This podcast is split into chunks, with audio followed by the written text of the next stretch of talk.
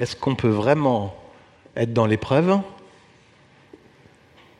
souffrir et être joyeux, avoir du bonheur en même temps? Et je voudrais pas trop, vite évacuer la, question en apportant une réponse toute faite. Et donc on, va s'arrêter un moment euh, sur cette question-là. On va s'arrêter un moment Bible en main pour souligner que ce titre, Le bonheur dans l'épreuve, ne va pas de soi. Et pour ça, euh, je vais commencer par faire référence à trois autres passages bibliques qui vont reprendre un petit peu tout ce qu'on a vu euh, depuis le début de l'année. trois autres passages bibliques qui ne sont pas du coup dans, Philippiens. Donc ce sera ma, première partie qui sera un peu plus, un qu'une introduction normale. On a étudié au milieu de l'année le livre de Job, toujours dans, cette thématique-là, avec Jésus que du bonheur. Le livre de Job raconte une, épreuve terrible vécue par Job. Et si ce n'était pas clair pour vous, j'aimerais le rappeler, et puis vous pouvez le relire dans, ce livre de la Bible. Euh, le bonheur, dans l'épreuve que subit Job, on ne le voit pas, mais pas du tout. Il n'en est pas question. C'est même assez clair que Job a perdu toute joie, tout espoir, tout espoir de bonheur, tout espoir tout court, et, je vais juste lire un verset de, Job, Job 6, verset 11, qui dit Pourquoi espérerais-je encore quand je n'ai plus de force? À quoi bon vivre vu la fin qui m'attend?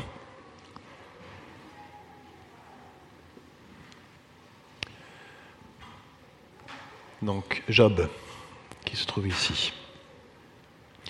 Pour autant, il nous est dit que Job n'a pas péché.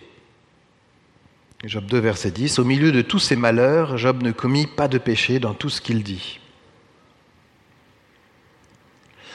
Le deuxième passage auquel je voudrais faire référence, c'est un, psaume très dur, le psaume 88, un psaume particulièrement sombre. Si vous êtes habitué avec les psaumes, vous verrez que beaucoup de psaumes sont des psaumes d'appel au secours, qui appellent Dieu, qui expriment une plainte à Dieu. Et très très souvent, à la fin du psaume, on a une louange de, la personne qui a écrit le psaume, le psalmiste, qui dit euh, Merci Dieu parce que tu m'as répondu. Eh bien, dans ce psaume 88, il n'y a rien de tout cela. Il y a un appel au secours et une plainte du début jusqu'à la fin. Et les derniers versets sont absolument terribles. Je vais lire les derniers versets, euh, psaume 88, versets 17, 18 et 19. Les flots de ta colère ont déversé sur moi, je suis anéanti par les angoisses qui me viennent de toi. Comme des eaux qui me submergent de toutes parts, elles m'assaillent tous les jours. Tu as fait s'éloigner de moi tous mes amis, mes compagnons. Ma seule compagnie est celle des ténèbres. Et le psaume s'arrête là. C'est terrifiant. Hein Le troisième passage auquel je voudrais faire référence, c'est celui de Jésus à Gethsemane. Jésus sur le chemin de la croix. Jésus avant sa crucifixion. Si vous lisez ce passage-là, là encore, vous verrez que l'épreuve est terrible et on ne parle pas de la joie. Pas à ce moment-là, en tout cas. à Gethsemane, dans le jardin, où juste la nuit avant que Jésus soit emprisonné et, pris dans la machine judiciaire euh, des Juifs et des Romains, il est là dans le jardin de nuit et il est saisi d'angoisse.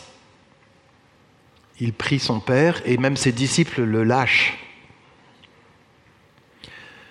Luc 22, verset 40, 44. L'angoisse le saisit, sa prière se fit de plus en plus pressante, sa sueur devint comme des gouttes de sang qui tombaient à terre. Son angoisse est à ce point forte qu'elle se manifeste physiquement, corporellement. Alors qu'est-ce que je retiens de ces trois passages? La première chose que je retiens, c'est que l'épreuve peut atteindre n'importe qui. Être croyant n'est pas une garantie d'échapper à l'épreuve dans notre monde.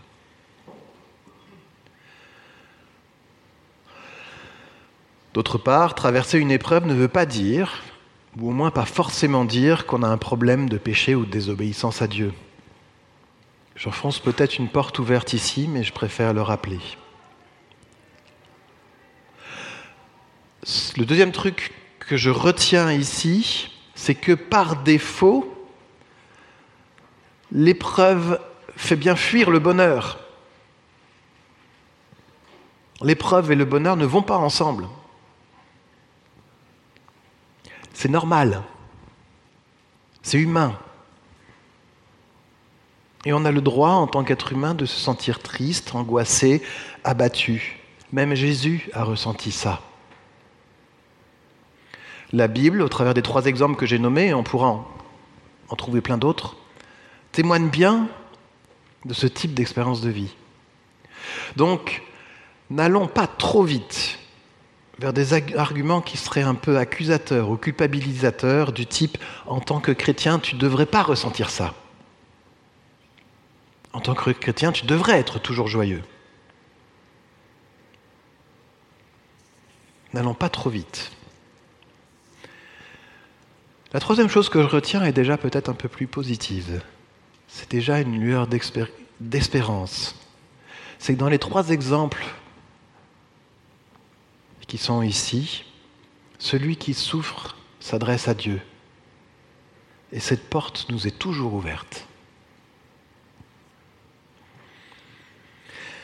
Alors une fois ces bases posées, une fois qu'on est bien d'accord pour dire que l'épreuve et le bonheur, ça ne va pas ensemble. Ça fait deux. Nous allons pouvoir continuer et revenir à notre texte du jour. Ce détour me semblait important parce qu'il met d'autant plus en lumière le défi posé par ce titre, le bonheur dans l'épreuve.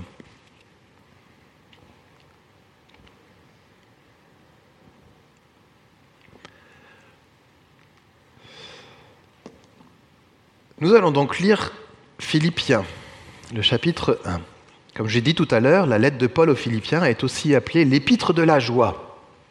En effet, ce thème de la joie traverse euh, toute l'épître, euh, et, le terme joie en grec revient plusieurs fois, sept ou huit fois, si ce n'est pas plus, dans le, livre tout entier. Et pourtant, c'est aussi une lettre qui est écrite dans un contexte particulièrement difficile. À ce moment-là, Paul est en prison. Et ses adversaires en profitent pour semer le trouble tant à l'extérieur de l'Église qu'à l'intérieur de l'Église. On est en plein paradoxe ici. Et du coup, on peut se poser légitimement la question, quel est le secret de Paul? Qu'est-ce qui fait que Paul reste joyeux dans l'épreuve? C'est ce que nous allons découvrir, et donc je vous invite pour ça à lire le premier chapitre de ce livre. Et est-ce que Christelle, tu peux venir le lire pour nous ce matin?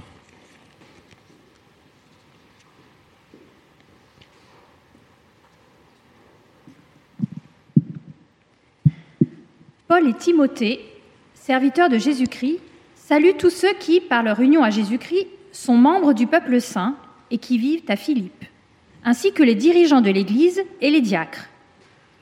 Que la grâce et la paix vous soient accordées par Dieu notre Père et par le Seigneur Jésus-Christ. J'exprime à mon Dieu ma reconnaissance chaque fois que je pense à vous. Je prie pour vous tous en toute occasion, et c'est toujours avec joie que je le fais. Oui, je remercie Dieu pour votre solidarité qui, depuis le premier jour jusqu'à maintenant, a contribué à l'annonce de l'Évangile. Et j'en suis fermement persuadée. Celui qui a commencé en vous son œuvre bonne la poursuivra jusqu'à son achèvement au jour de Jésus-Christ. Tels sont mes sentiments envers vous tous, et il est juste que je les éprouve. En effet, vous occupez une place particulière dans mon cœur, car vous prenez tous une part active à la grâce que Dieu m'accorde, aussi bien quand je suis enchaîné dans ma cellule que lorsque je défends l'Évangile et que je l'établis fermement. Oui, Dieu m'en est témoin. Je vous aime tous de l'affection que vous porte Jésus-Christ. Et voici ce que je demande dans mes prières. C'est que votre amour gagne de plus en plus en pleine connaissance et en parfait discernement pour que vous puissiez discerner ce qui est important.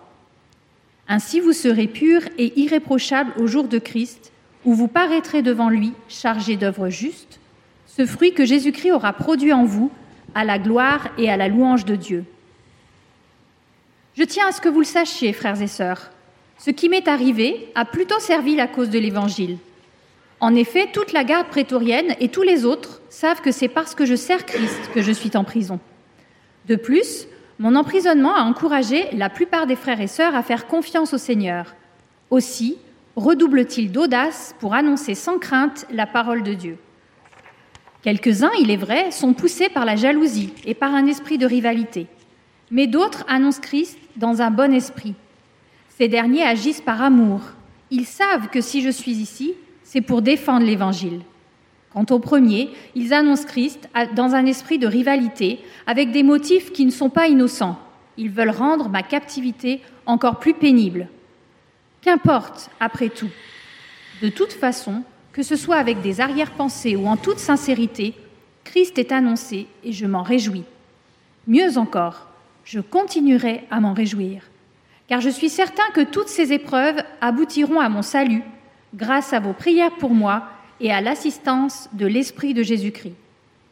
Car ce que j'attends et que j'espère de toutes mes forces, c'est de n'avoir à rougir de rien, mais au contraire, maintenant comme toujours, de manifester en ma personne, avec une pleine assurance, la grandeur de Christ, soit par ma vie, soit par ma mort.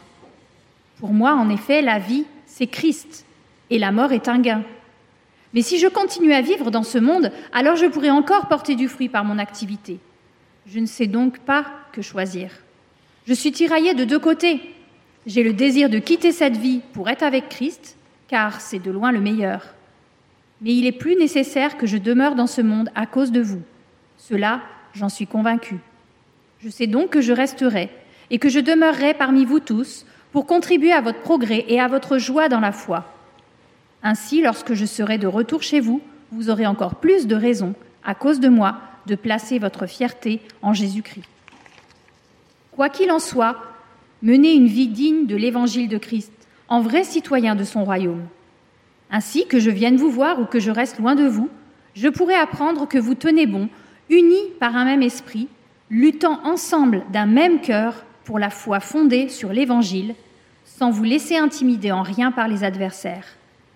C'est pour eux le signe qu'ils courent à leur perte, et pour vous, celui que vous êtes sauvé. Et cela vient de Dieu. Car en ce qui concerne Christ, Dieu vous a accordé la grâce non seulement de croire en lui, mais encore de souffrir pour lui. Vous êtes en effet engagé dans le même combat que moi, ce combat que vous m'avez vu soutenir et que je soutiens encore maintenant, comme vous le savez. Merci.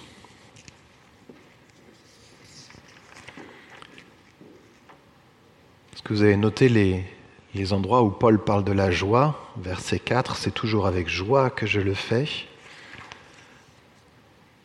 Verset 18, je me réjouis, mieux encore, je continuerai à m'en réjouir. Et puis il y a une autre référence que j'ai plus, je sais plus où, mais c'est pas très grave. Remarquons pour commencer un petit détail qui relie un peu ce texte à ce que j'ai dit auparavant au verset 12, quand Paul parle de son emprisonnement, il dit Ce qui m'est arrivé. C'est un passif, c'est un truc qui lui est tombé dessus. Paul parle ici de son épreuve, son emprisonnement. Il ne maîtrise pas ça. Il montre bien que l'épreuve peut arriver à tous. Et pourtant, à la lumière de ce chapitre, c'est assez clair. Paul ne semble absolument pas découragé. Et la joie déborde de tout ce chapitre. Quel est son secret? Comment est-ce qu'il fait?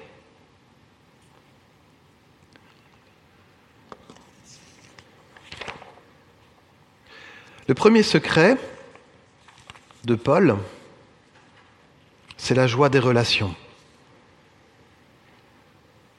Ça a l'air tout simple dit comme ça, Mais ça se décline de plusieurs manières. Par la prière d'abord. Paul prie pour les Philippiens au verset 3. J'exprime à mon Dieu ma reconnaissance chaque fois que je pense à vous. Je prie pour vous tous en toutes occasions et c'est toujours avec joie que je le fais. Les Philippiens en retour prient aussi pour Paul. On le voit au verset 19. Car je suis certain que toutes ces épreuves aboutiront à mon salut grâce à vos prières pour moi. Il y a ici un vrai réseau de prières les uns pour les autres. Une deuxième manière d'exprimer euh, ces relations, c'est simplement par l'amour fraternel et la solidarité. Au verset 4, hein, Paul dit euh, je, euh, je remercie Dieu, verset 5, je remercie Dieu pour votre solidarité qui, depuis le premier jour jusqu'à maintenant, a contribué à l'annonce de l'Évangile. En fait, on sait que cette épître-là a été écrite en remerciement de quelqu'un qui est venu visiter Paul et amener une aide matérielle, et peut-être même plus que matérielle, à Paul dans son emprisonnement. D'accord? Les gens de, Philippe, l'église de Philippe, a eu à cœur de, de venir en aide matériellement à Paul dans son épreuve. Et réciproquement, Paul manifeste son amour pour eux par cette lettre. Et on va un peu plus loin encore dans cette lettre, c'est qu'on voit une réelle communion de pensée entre Paul et les Philippiens. Des objectifs communs. On le voit au verset 27 par exemple. Vous tenez bon, unis par un même esprit, luttant ensemble d'un même cœur. En fait, Paul entretient des relations étroites, apaisées, réconfortantes avec l'église de Philippe et ça le remplit de joie. Ça le remplit d'autant plus de joie que ce n'est pas toujours le cas. Ce n'est pas toujours le cas pour Paul dans ses relations avec les églises du Nouveau Testament. Quand il écrit aux, Galates, à l'église de, Galatie, ce n'est pas une partie de plaisir. Quand il écrit aux Corinthiens, on sent que les relations entre Paul et l'église de Corinthe sont pas simples. Et quelquefois, nous aussi, ça peut être pas simple. Ici, on sent vraiment quelque chose de profond qui unit l'église des Philippiens et Paul. En fait, la totalité de l'église, de l'épître aux Philippiens peut être lue de cette manière-là. Parce que le cœur de la lettre de l'épître aux Philippiens, ce n'est pas un, problème théologique, euh, ce n'est pas, ça. Ce n'est pas une lettre théologique, l'épître des Philippiens. C'est vraiment une lettre de relation, une lettre de remerciement, un cœur à cœur, une lettre où, quelque part, Paul peut dévoiler les pensées intimes de son cœur. Quand il va parler un peu plus tard, de, euh, on l'a lu, hein, des pensées qu'il a sur ben, quel va être l'aboutissement de ça, est-ce que je vais mourir, est-ce que je ne vais pas mourir, c'est intime. On ne partage pas forcément ça avec n'importe qui. Et là, j'ai deux pensées à ce sujet-là. La première pensée, c'est le facteur temps. Une telle relation se décrète pas. Une telle relation prend du temps pour se construire. Et on le voit par exemple au verset 5, où on voit Paul qui, qui montre cette relation dans le temps, du premier jour jusqu'à maintenant. Et si aujourd'hui, au moment où il écrit cette lettre-là, au temps de l'épreuve, Paul peut se réjouir de la solidarité des, Philippiens, c'est bien qu'il a établi avant une relation de confiance, une bonne relation avec eux.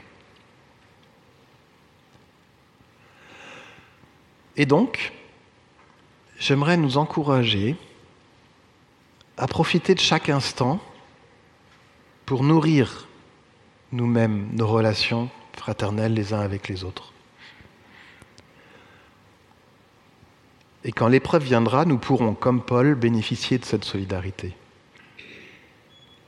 Alors je me réjouis de voir ce secret mis en œuvre dans notre Église, au sein des groupes de maison ou ailleurs, quelquefois de façon toute simple, comme un repas préparé chez des, gens qui sont dans l'épreuve, qui souffrent, comme un simple SMS, ou comme simplement les, les occasions de balade euh, proposées par Michel. Continuons les amis. Ne nous lassons pas de prendre soin les uns des autres. Et en même temps, je mesure le défi que c'est, peut-être spécialement pour notre communauté, notamment face à la dispersion géographique de ses membres. Notre Église n'est pas au centre du village, ce qui rend difficile le vivre ensemble. Je n'ai pas de réponse toute faite sur cette question-là, c'est pour moi un vrai sujet de préoccupation.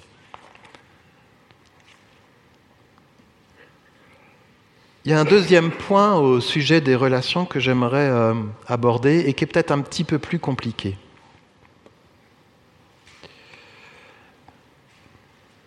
L'image est un peu petite. On voit une, une personne qui est euh, recroquevillée dans un carton avec la pluie qui tombe et l'orage euh, au-dessus de lui. En fait, quand on traverse une épreuve, il peut arriver, ce n'est pas toujours le cas, mais il peut arriver que notre premier réflexe soit un peu celui que j'appelle de, l'animal blessé.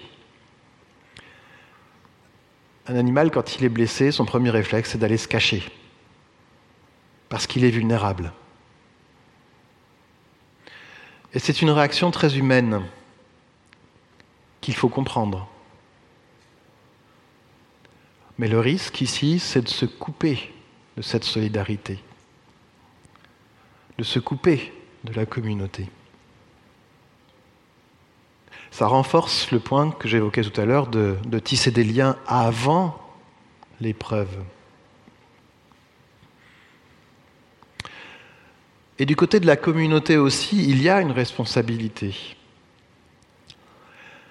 Il faut savoir aller vers les personnes qui souffrent, et ce n'est pas évident. Il faut savoir tendre la main à ceux qui traversent une épreuve et leur manifester notre solidarité. Mais d'un autre côté, il faut aussi savoir rester discret, faire preuve de délicatesse et surtout pas tomber dans le piège de Radio Potin. Soyons sages, mes amis. On n'a pas forcément besoin de détails pour prier pour ceux qui souffrent.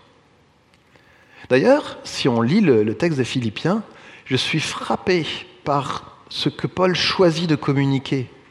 Il ne s'étend absolument pas sur ses conditions de détention, par exemple.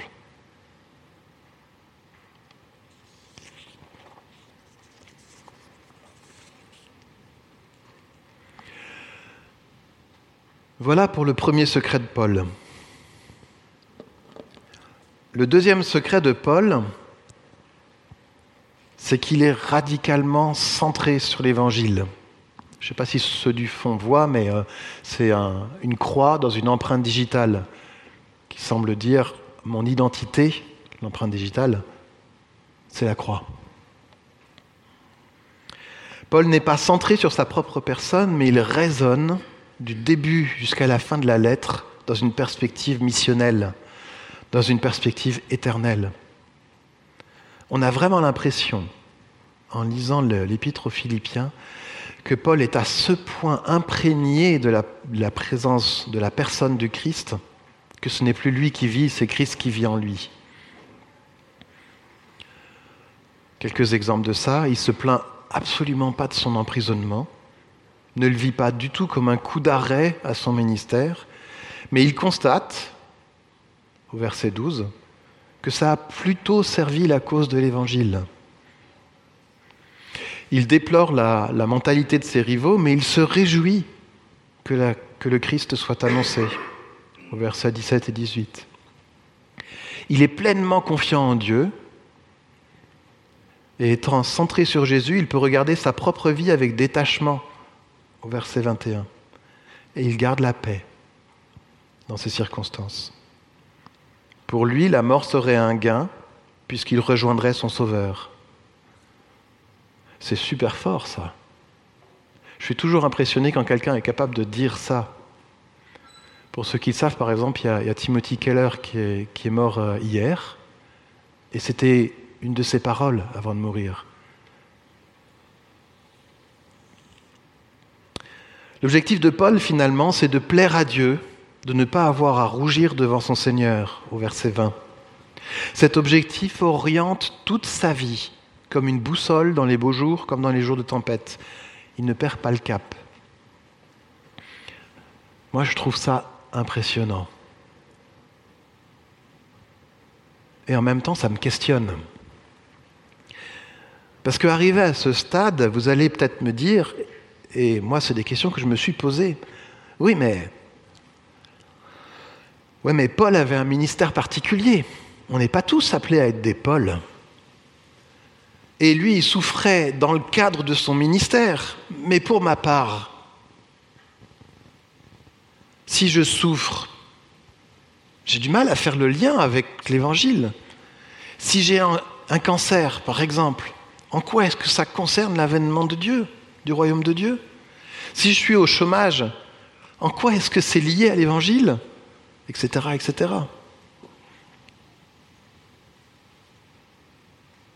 Et c'est des vraies questions. Et je pense, en toute honnêteté, que Paul est conscient de ça.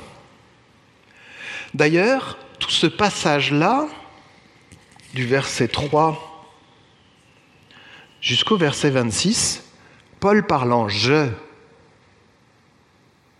il dit je, c'est la façon dont lui vit les choses. Par contre, à partir du verset 27, il va interpeller les Philippiens. Verset 27, quoi qu'il en soit, vous menez une vie digne de l'évangile de Christ, en vrai citoyen de son royaume.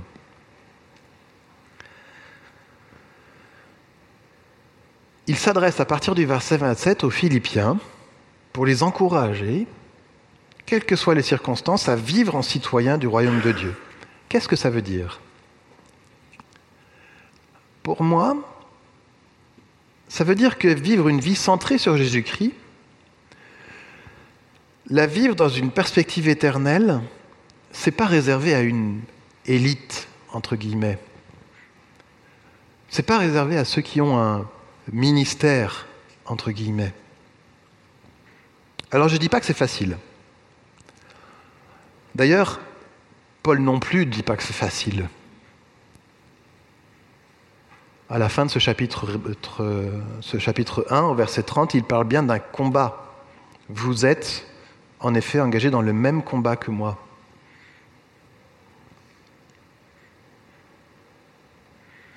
Mais tout de même, Paul nous invite, encore aujourd'hui, à centrer nos vies sur Jésus-Christ. Et donc, à se décentrer de soi-même. Chacun de nous est invité à faire grandir Dieu dans sa vie. Chacun de nous est invité à considérer les choses du point de vue de Dieu, d'un Dieu souverain et bon. Alors, attention, hein, ça ne veut pas dire qu'on aura toutes les réponses. Ça ne veut pas dire qu'on aura une explication à tout ce qui nous arrive. Cette attitude est simplement une attitude de confiance en Dieu, une façon de dire à Dieu, je ne sais pas pourquoi tout ça m'arrive, mais toi tu sais. Je ne maîtrise pas tout, mais toi tu es le Dieu souverain qui contrôle tout. Alors nous n'aurons plus peur des circonstances, car nous savons que Dieu est là que Dieu est souverain et qu'il nous aime. Nous aurons plus peur de l'épreuve, car nous savons que Dieu l'a permis et qu'il donne aussi la force de la surmonter. Nous pourrons vivre remplis de joie, quelles que soient les circonstances, car nous savons que nous sommes sauvés par Jésus-Christ, aimés du Père, accompagnés par son Esprit.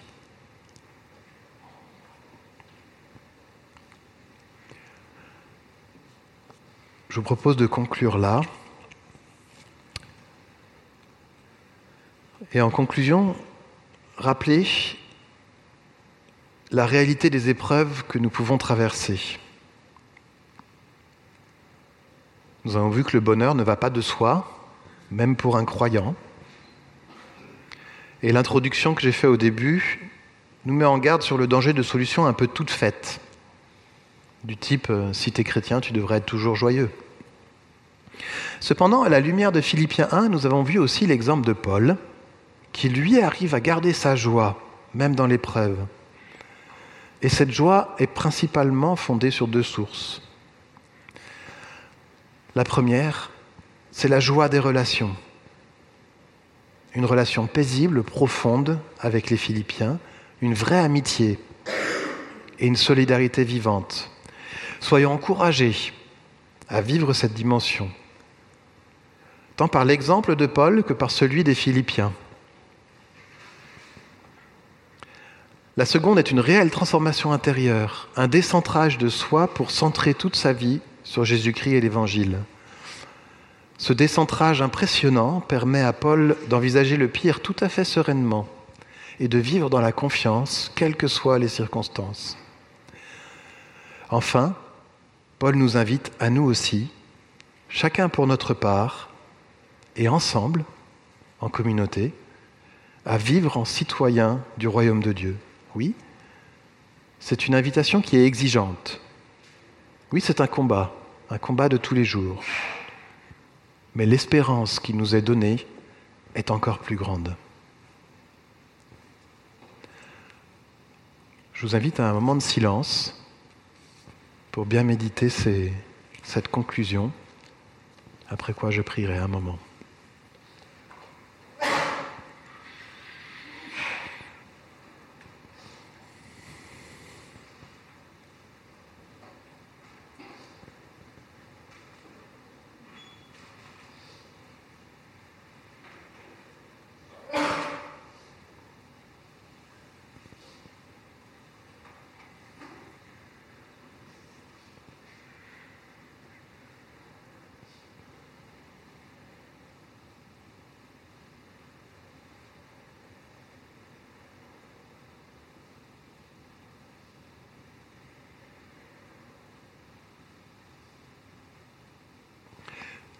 Seigneur Dieu, on voudrait te remercier pour l'exemple de, Paul et pour l'exemple de l'Église des Philippes,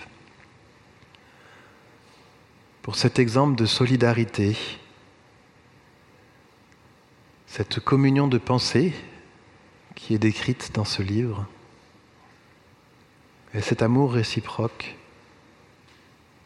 qui remplit de joie Paul et les Philippiens. Nous te remercions Seigneur pour ce livre qui euh, éclaire d'un jour particulier les épreuves que les uns et les autres peuvent subir. Nous te remercions pour l'exemple de Paul qui est à ce point imprégné de ta présence, à ce point centré sur toi, qu'il peut envisager même le pire sereinement. Je vais te prier, Seigneur, pour chacun d'entre nous ici et pour ceux qui ne sont pas là ce matin, pour qu'ils saisissent aussi cette grâce que tu nous fais d'être là dans l'épreuve.